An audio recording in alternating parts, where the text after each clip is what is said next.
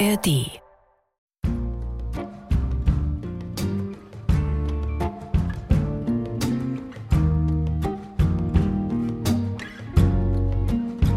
When I get to Warwick Avenue, meet me by the entrance of the tube. We can talk things over a little time. Promise me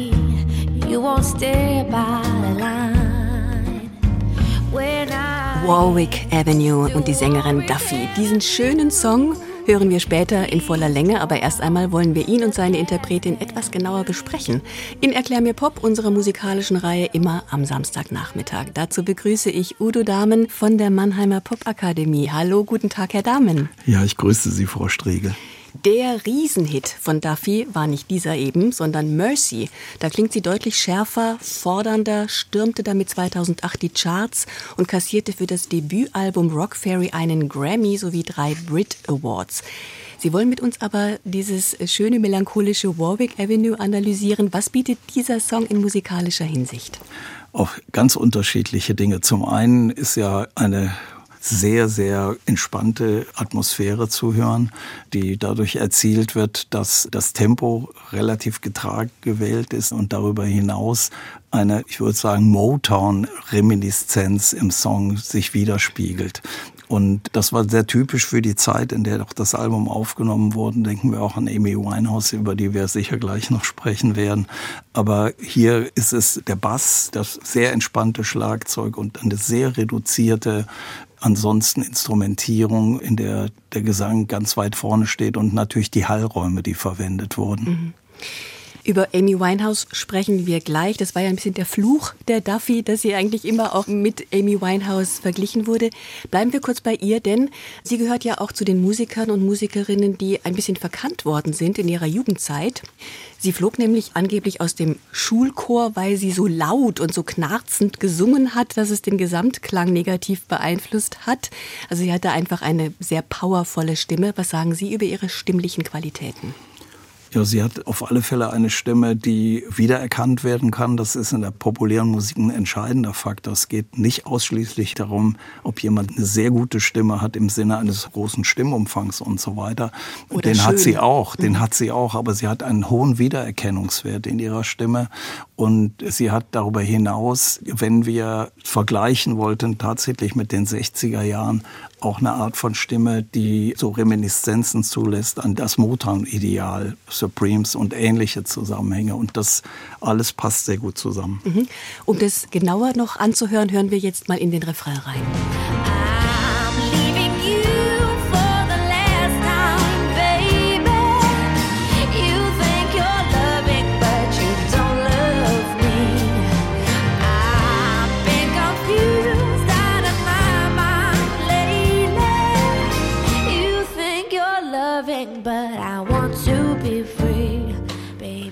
Duffy schwamm auf der Welle des Soul-Retro-Zeitgeistes damals. Wegbereiterinnen dieses Stils waren Amy Winehouse, auch Adele, beides Britinnen mit gewaltigen Stimmen und Charisma.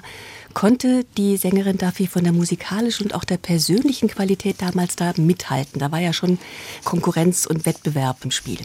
Na, auf alle Fälle immer diese Vergleiche auch zwischen diesen drei Sängerinnen. Natürlich, ich würde sagen, alle drei sehr, sehr unterschiedlich und sicher bei Duffy auch durch ihre Vermarktung so die poppigste Variante. Und man hat ihr damals keine sehr große Zukunft nachgesagt. Aber immerhin, es war ein Grammy und auch das Album ging ja parallel da wirklich durch die Decke in vielen Ländern. Und gleichermaßen, glaube ich, war sie auch auf gewisse Weise verkannt in dem, was sie darstellen konnte. Hm. Ich beschreibe sie mal kurz, weil ich fand, sie sah immer aus wie eine große Barbie-Puppe. Also natürlich zu dem Retro-Look ähm, haben diese hochtupierten Haare gehört. Das war bei Amy Winehouse nicht anders. Eine Mähne. Blond war sie eben. Sie ist häufig aufgetreten mit Mini-Röcken oder Mini-Kleidern, dann dazu Stiefel.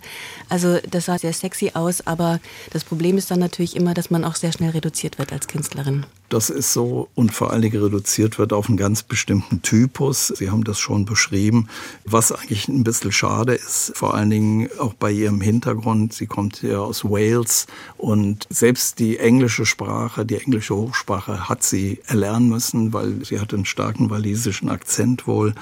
Und das, was Amy Winehouse als originelle, als sehr originelle Sängerin ausgemacht hat, da war sie leider auch immer ein bisschen im Schlagschatten. Worum geht es denn eigentlich in Warwick Avenue? Warwick Avenue ist eine U-Bahn-Station in London und eigentlich geht es um die Trennung des lyrischen Ichs von ihrem Partner und das Ganze findet eben sehr unspektakulär und unromantisch auf der U-Bahn-Station statt, wo eben dann der Partner wegfährt und sie zurückbleibt. Und im Video zum Beispiel dazu kann man nur ihr Gesicht sehen und vermuten und sie weint und vermuten, dass sie in einem Taxi wegfährt. Und das ist eigentlich der ausschließliche Bezug an Warwick Avenue. Also einfach eine Liebe geht zu Ende. Belogen hat er sie, glaube ich, auch, wenn ich äh, den Text richtig. Ja, also es kommen alle, alle Attribute vor, die zu einer Trennung führen können. Aber sie interpretiert den von ihr selbst geschriebenen Text sehr gut und darüber hinaus, das Video stellt es eigentlich sehr nachdrücklich dar. Und sie will ja auch frei sein. Auch das sagt sie in dem Song. Die Produktion des Albums Rock Fairy soll sich über mehrere Jahre hinweg gezogen haben. Was war denn da der Grund? Ja, anscheinend auch mit ihrem Producer in der sehr frühen Phase, mit dem sie sich verbunden hat, gab es nicht genügend Geld und auch keine Plattenfirma, die das finanziert hätte. Und man hat wirklich über mehr als zwei Jahre, ich glaube fast zweieinhalb Jahre, immer wieder an unterschiedlichen Stellen in unterschiedlichen Studios produziert und musste auch immer wieder Pausen einlegen, bis dann dieses Album zustande kam.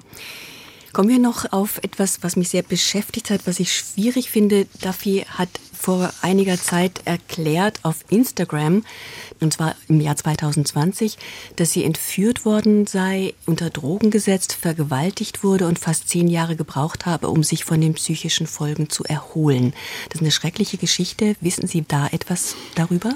Ich weiß auch, wie alle anderen aus diesem Zusammenhang, sie hat ja auf ihrem eigenen Blog das relativ ausführlich dargestellt. Sie hat aber nie über die Täter gesprochen und auch sich da nie offenbart. Und ganz offensichtlich hat es ja eben auch diesen Bruch gegeben, 2013.